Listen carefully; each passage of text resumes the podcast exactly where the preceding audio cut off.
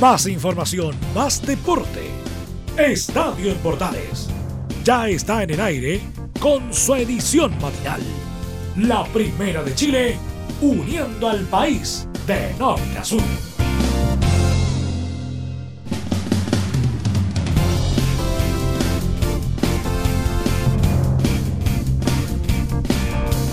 Y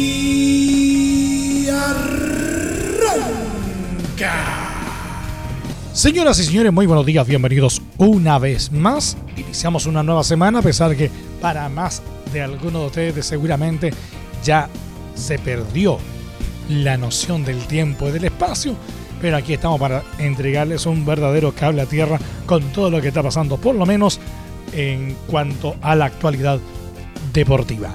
Y aunque todavía no sabemos cuándo la pelotita podría volver a rodar, igual estamos nosotros desde casa o desde donde usted quiera para dejarnos completamente al día.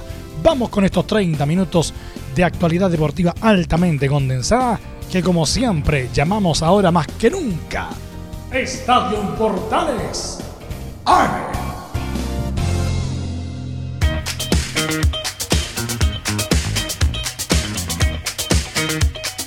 Les saluda Milo Freixas, como siempre, un placer acompañarles en este horario.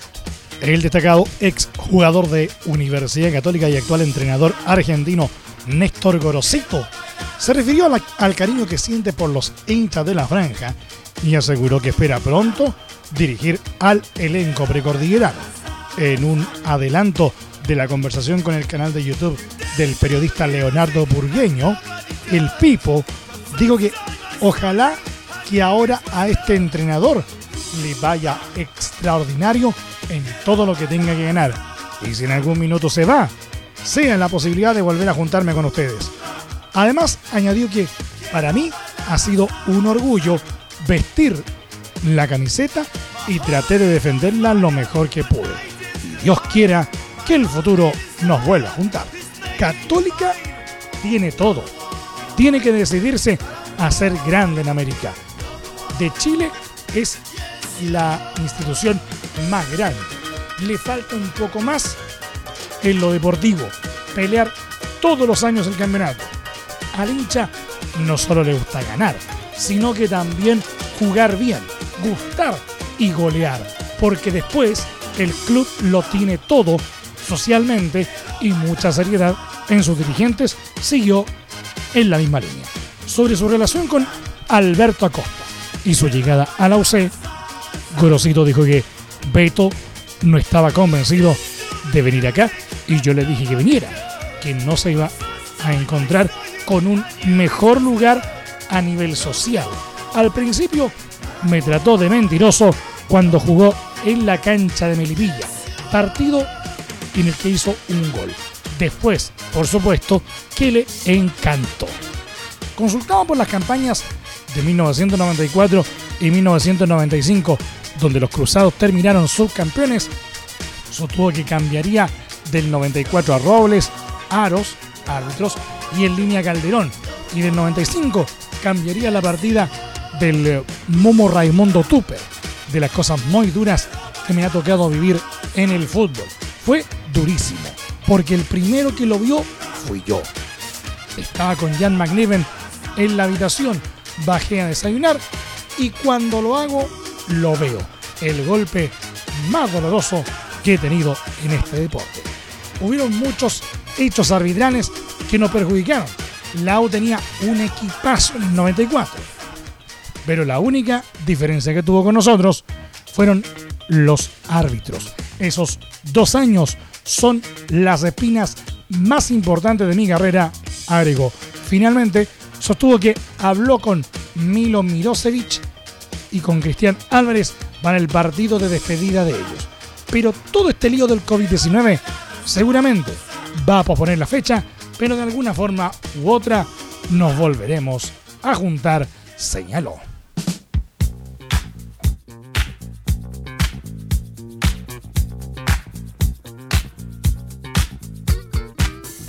El delantero nacional Felipe Mora, recordó el título con Universidad de Chile ganado en el torneo de clausura 2017, bajo la conducción técnica de Ángel Guillermo Hoyos y en el que fue goleador con 13 tantos. Mora rememoró en conversación con el sitio Weather Club el duelo final con San Luis y señaló que lo recuerdo con mucha alegría. Me acuerdo que me conseguí muchas entradas porque quería que fuera toda mi familia. Los más cercanos me decían que disfrutara ese partido porque siempre había soñado ser campeón con la U. Gracias a Dios se me dio todo, ganamos e hice el gol. No podía pedir más. Imagínate, es algo que siempre lo llevaré en mi corazón. Sobre su participación en ese campeonato, el Ariete sostuvo que no lo esperaba por cómo se dio ese campeonato. Pero confiaba en mí. No me tocó partir jugando, pero sabía que la oportunidad iba a llegar, que la iba a aprovechar. Y así se dio. Imagínate, hice goles casi todos los partidos. El fútbol es así, de momentos. Yo tenía que estar preparado y lo estaba. Creo que ese fue mi mayor mérito. Ha sido el mejor momento de mi carrera porque salí campeón y goleador. Mi paso fue muy bueno. Siempre traté de aprovecharlo al máximo y creo que todo fue un sueño. Para mí, la U significa muchas emociones. No sé cómo explicarlo, pero fue algo muy lindo. Yo no hice las inferiores en el club, pero siempre fui hincha. Cuando chico íbamos al estadio con mi papá a ver a la U en la puerta 18, que está cerca de la barra, entonces es como si siempre estuve ahí. Quiero dar las gracias a la gente por el cariño que me dan hasta el día de hoy. Sobre el superclásico de ese año, Mora dijo que era un partido que siempre soñé jugar. En 2016 no pude estar en el Monumental por una lesión. Por suerte, en el Clausura 2017 hice el gol. Aunque con un poco de ayuda. Igual los goles son amores, así que fui muy feliz. Esa vez hice el 2 a 1 y celebrarlo con la hinchada fue lo máximo. Es un recuerdo muy bonito. Sobre su presente en el Portland Timbers de la Major League Soccer, aseveró que alcancé a jugar dos partidos antes del receso por coronavirus. Me recibieron muy bien, estoy acostumbrándome a la MLS. Vamos a darlo todo para lograr cosas importantes con el Portland, que es una gran institución. Finalmente, el delantero reveló que hasta el día de hoy sigo mucho en la U y siempre que puedo veo los partidos. Me considero un hincha. Como dije antes, siempre me gustó la U. A mi hijo más grande también le gusta ver videos y todo lo que tiene que ver con el equipo. Me gustaría volver un día a la U, pero eso depende de muchos factores, ya sea cómo está el equipo, su técnico y las negociaciones. Pero obvio que me gustaría.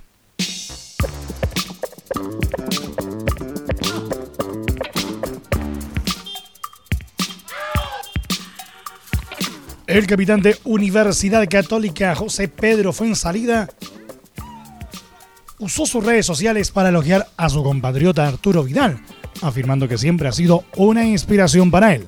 Desde su cuenta de Instagram, Chapa mencionó que trató de hacer el reto de correr los 10 kilómetros que lanzó el Rey este fin de semana y pese a no poder completarlo, agradeció la motivación que le dio el desafío. Esto es un homenaje a arroba King Arturo 23 oficial. Siempre ha sido una inspiración. Ha logrado llegar a lo más alto, lleno de personalidad, esfuerzo y constancia. No le teme a nada y se enfrenta a cualquiera, escribió el jugador de la OC. Asimismo, apuntó que hoy quise hacer los 10K de su desafío, pero el reloj se apagó. No importa. Lo importante es lo que me inspiró a correr. Fue Arturo Vidal, el mismo que me llenó de orgullo y declaré crack cuando convierte los dos penales a Brasil en el sub-20 de 2007. Yo retirado del fútbol y de mochilero en Bolivia. Luego el que un día antes de la final de la Copa América 2015 me cruzó en un gimnasio haciendo un test de Cooper para ver cómo se sentía. Un fenómeno. Persevera y sigue siempre entrenando y manteniéndose para estar entre los mejores. Eso es el deporte. Inspiración para uno mismo y lo demás. Arturo Vidal es uno de esos y además me ha tocado disfrutar en una cancha y jugar juntos. Se lee al término de la publicación.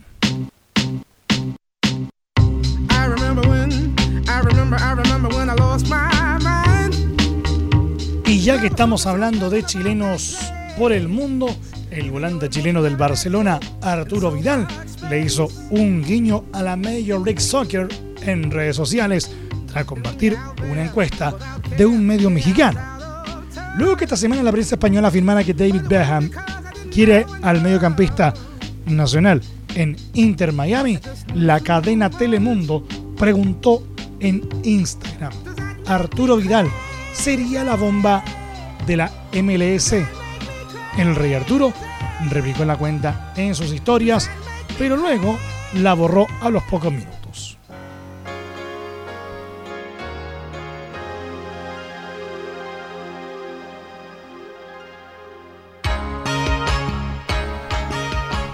Por otra parte, el Inter de Milán, elenco donde milita el delantero chileno Alexis Sánchez, volverá a los entrenamientos este martes, de acuerdo a lo informado por la prensa italiana.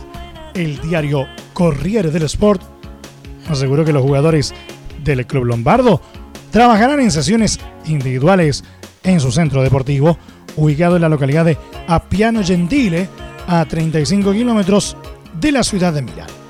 El citado medio aseguró que para mantener el distanciamiento social, solo los cuatro campos del centro deportivo, habitualmente desinfectados desde febrero, serán accesibles para grupos escalonados de 3 a 4 jugadores. El mismo matutino señala que el tocopillano finaliza su cuarentena este lunes tras volver desde Chile, por lo que todo indica que también se sumará a los trabajos junto al resto de sus compañeros. Esto se da en el marco del anuncio realizado este domingo por el gobierno italiano, en donde se señaló que se autorizará los entrenamientos con distancia social en todos los deportes.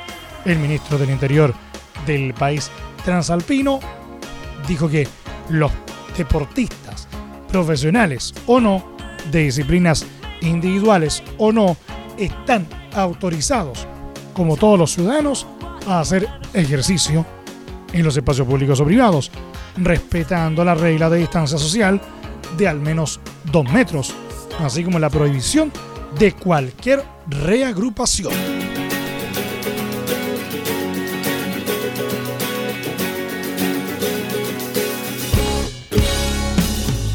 El incierto futuro de Gary Medel en el fútbol europeo sumó un nuevo capítulo, ya que la prensa italiana aseguró en las últimas horas que Bolonia pretende vender al chileno en el próximo mercado de fichajes por 5 millones de euros.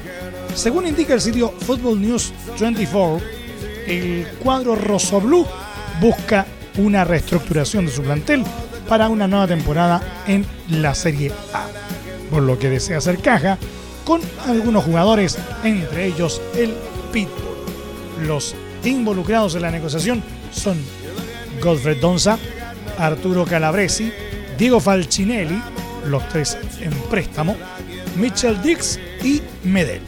Respecto a la situación del bicampeón de América con La Roja, el medio citado consigna que a pesar de tener contrato válido hasta 2022, Medel puede decidir continuar su carrera en otro lugar. Muchos rumores indican que podría regresar al prestigioso Boca Juniors por 5 millones de euros. El ex Inter puede ir donde quiera. En la presente campaña del fútbol italiano, el seleccionado nacional ha jugado 16 partidos, en los que registra 7 tarjetas amarillas y una roja. ¿Quieres tener lo mejor y sin pagar de más? Las mejores series de televisión, los mejores eventos deportivos, equipo transportable, películas y series 24/7. Transforma tu TV a Smart TV. Llama al 973-718989. Twitter arroba panchops. ¿Necesitas promocionar tu marca o producto? Anunciar en la Primera de Chile es rápido, fácil, con cobertura nacional y no cuesta tanto. Contáctanos al correo comercial arroba radioportales.cl. Tenemos una propuesta a tu medida, porque en la Portales te queremos escuchar. Te invitamos a disfrutar de la multiplataforma de Portales www.radioportales.cl donde podrás escuchar el tradicional 1180m, la señal 2, además de ver la radio junto a Portales TV. Además, te invitamos a informarte en nuestras redes sociales, Twitter, Facebook e Instagram. Ya lo sabes, www.radioportales.cl, la multiplataforma de la Primera de Chile es muy importante, es urgente, es vital que entre todos detengamos el coronavirus. Y todos podemos ayudar a través de una sencilla acción. Quédate en casa por tu salud, la de los niños y la de los adultos mayores. Sigamos los protocolos que entrega la autoridad de salud y evitemos contagiarnos o contagiar a nuestros seres queridos o a otras personas. Quédate en casa porque es la mejor manera de ponerle fin a este virus. Nosotros te seguiremos informando y acompañando, pero te invitamos de todo corazón que por favor lo hagas. Es muy fácil. Quédate en casa. Quédate en casa. Quédate en casa. Quédate en casa. Quédate en casa. Quédate en casa. Recuerda, al coronavirus lo derrotamos entre todos. Seamos responsables. Es un mensaje de Radio Portales, la primera de Chile. Entre Marco Grande y Marco Chico, media vuelta y vuelta completa. Escuchas Estadio en Portales en la Primera de Chile, uniendo al país de norte a sur.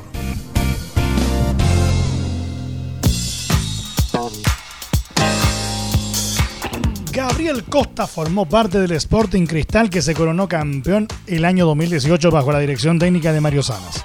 Y cuando el comandante asumió en Colo Colo al año siguiente, se llevó al volante naturalizado peruano para intentar repetir el éxito obtenido en tierras incaicas. Sin embargo, hoy la realidad de ambos es muy distinta. González fuera del cacique y Costa con apenas 8 goles en 30 partidos, muy lejos de las 26 anotaciones que logró en su último año con el cuadro celeste. Por ello, en Perú especulan con el retorno del mediocampista, pues el Sporting Cristal buscaría repatriarlo pese a que tiene contrato con los de Pedrero hasta 2022. Si bien aún no existe una oferta formal, en el RIMAC estudiarán esta posibilidad de acuerdo con el presupuesto de la institución y solicitarán la última palabra al técnico Roberto Mosquera, indicó el medio Libero. La publicación sentencia que Costa no se siente cómodo con el cacique. Constantes lesiones y suplencias son temas que aún no logra resolver y por esta razón no ve con buenos ojos su continuidad en el club chileno.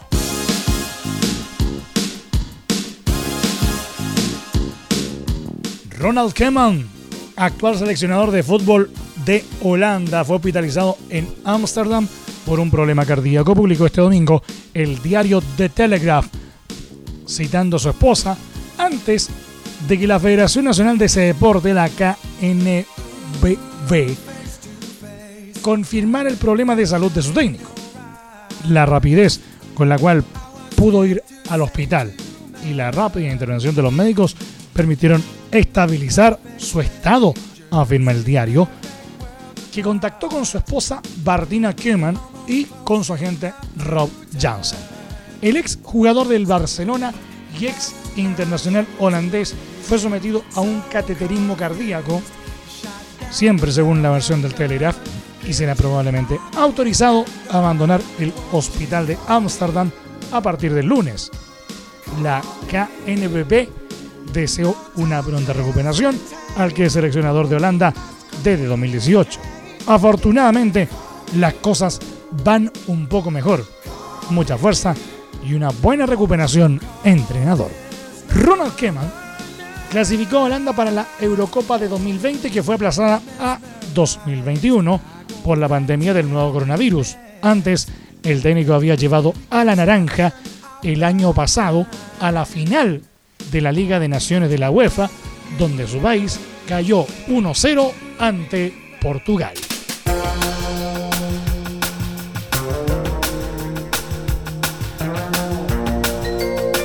Y nos vamos al polideportivo. Mónica Celes dejó una huella en el tenis. Fue número uno con apenas 17 años y ganó nueve títulos de Grand Slam, ocho de ellos antes de cumplir 20 años. Sin embargo, lamentablemente es más recordada por otro episodio. Un viernes 30 de abril de 1993, Celes fue apuñalada en pleno partido. Un fanático de Steffi Graf irrumpió en la arcilla de Hamburgo y atacó a la Serbia en el homóplato derecho. La agresión desorientó a Celis, que tuvo que retirarse del duelo. Mónica ha tenido suerte. Ni el pulmón ni el homóplato han sido dañados. Solo ha resultado herido un músculo. Ella todavía está en shock y permanecerá en observación, señaló en ese entonces el parte médico. No obstante, de ahí en más no volvió a ser la misma. Pese a que la herida cicatrizó rápido, la Serbia solo volvió dos años después y con 15 kilos de más. Y pese a que ganó más títulos, nunca disfrutó de la forma en la que lo hacía antes. Celes se retiró oficialmente del tenis en 2008. Ahí fue cuando confesó que padeció un trastorno alimenticio llamado Binge Eating Disorder, PED. La comida era mi mejor amiga, dijo. Me sentía sola y comía, contó alguna vez al Hell Sun. El BED se caracteriza por la ansiedad y voracidad con la que se come. Mis atracones solían ocurrir en las tardes, cuando volvía de un largo día en las pistas de tenis, narró a ABC News. Todo esto se produjo luego del accidente de Hamburgo en 1993. Tuvo que convivir 10 años con la enfermedad, sumado a una depresión y el shock que le produjo la muerte de su padre en 1998. Fue en 2009 que contó todo esto, cuando lanzó su libro llamado Getting a Grip on My Body, My Mind, Myself. Un amigo me había pedido que sea la dama de honor en su boda. Yo quería ser glamorosa. Solo me quería sentir, ya sabes, una chica hermosa y todas esas cosas. Para ello, tuve que recurrir a innumerables ajustes porque mi peso no era el mismo debido a mis atracones. Llegó un punto en que dije, hay más en la vida que esto. Necesito ayuda. Ese fue el momento decisivo para superar su problema. Hoy, Celes tiene 46 años y vive en Tampa, Florida. Está casada con el empresario Tom Golizano, con quien no tiene hijos. Ha jugado algunas exhibiciones y además ha brindado diversas charlas para concientizar sobre estos trastornos alimenticios. Además, no se ha mantenido totalmente alejada del tenis, ya que, por ejemplo, en 2016 fue embajadora del WTA Finals. También a, partir de 2015 es portavoz de Shire Pharmaceuticals, los primeros en fabricar medicamentos para tratar el BOD.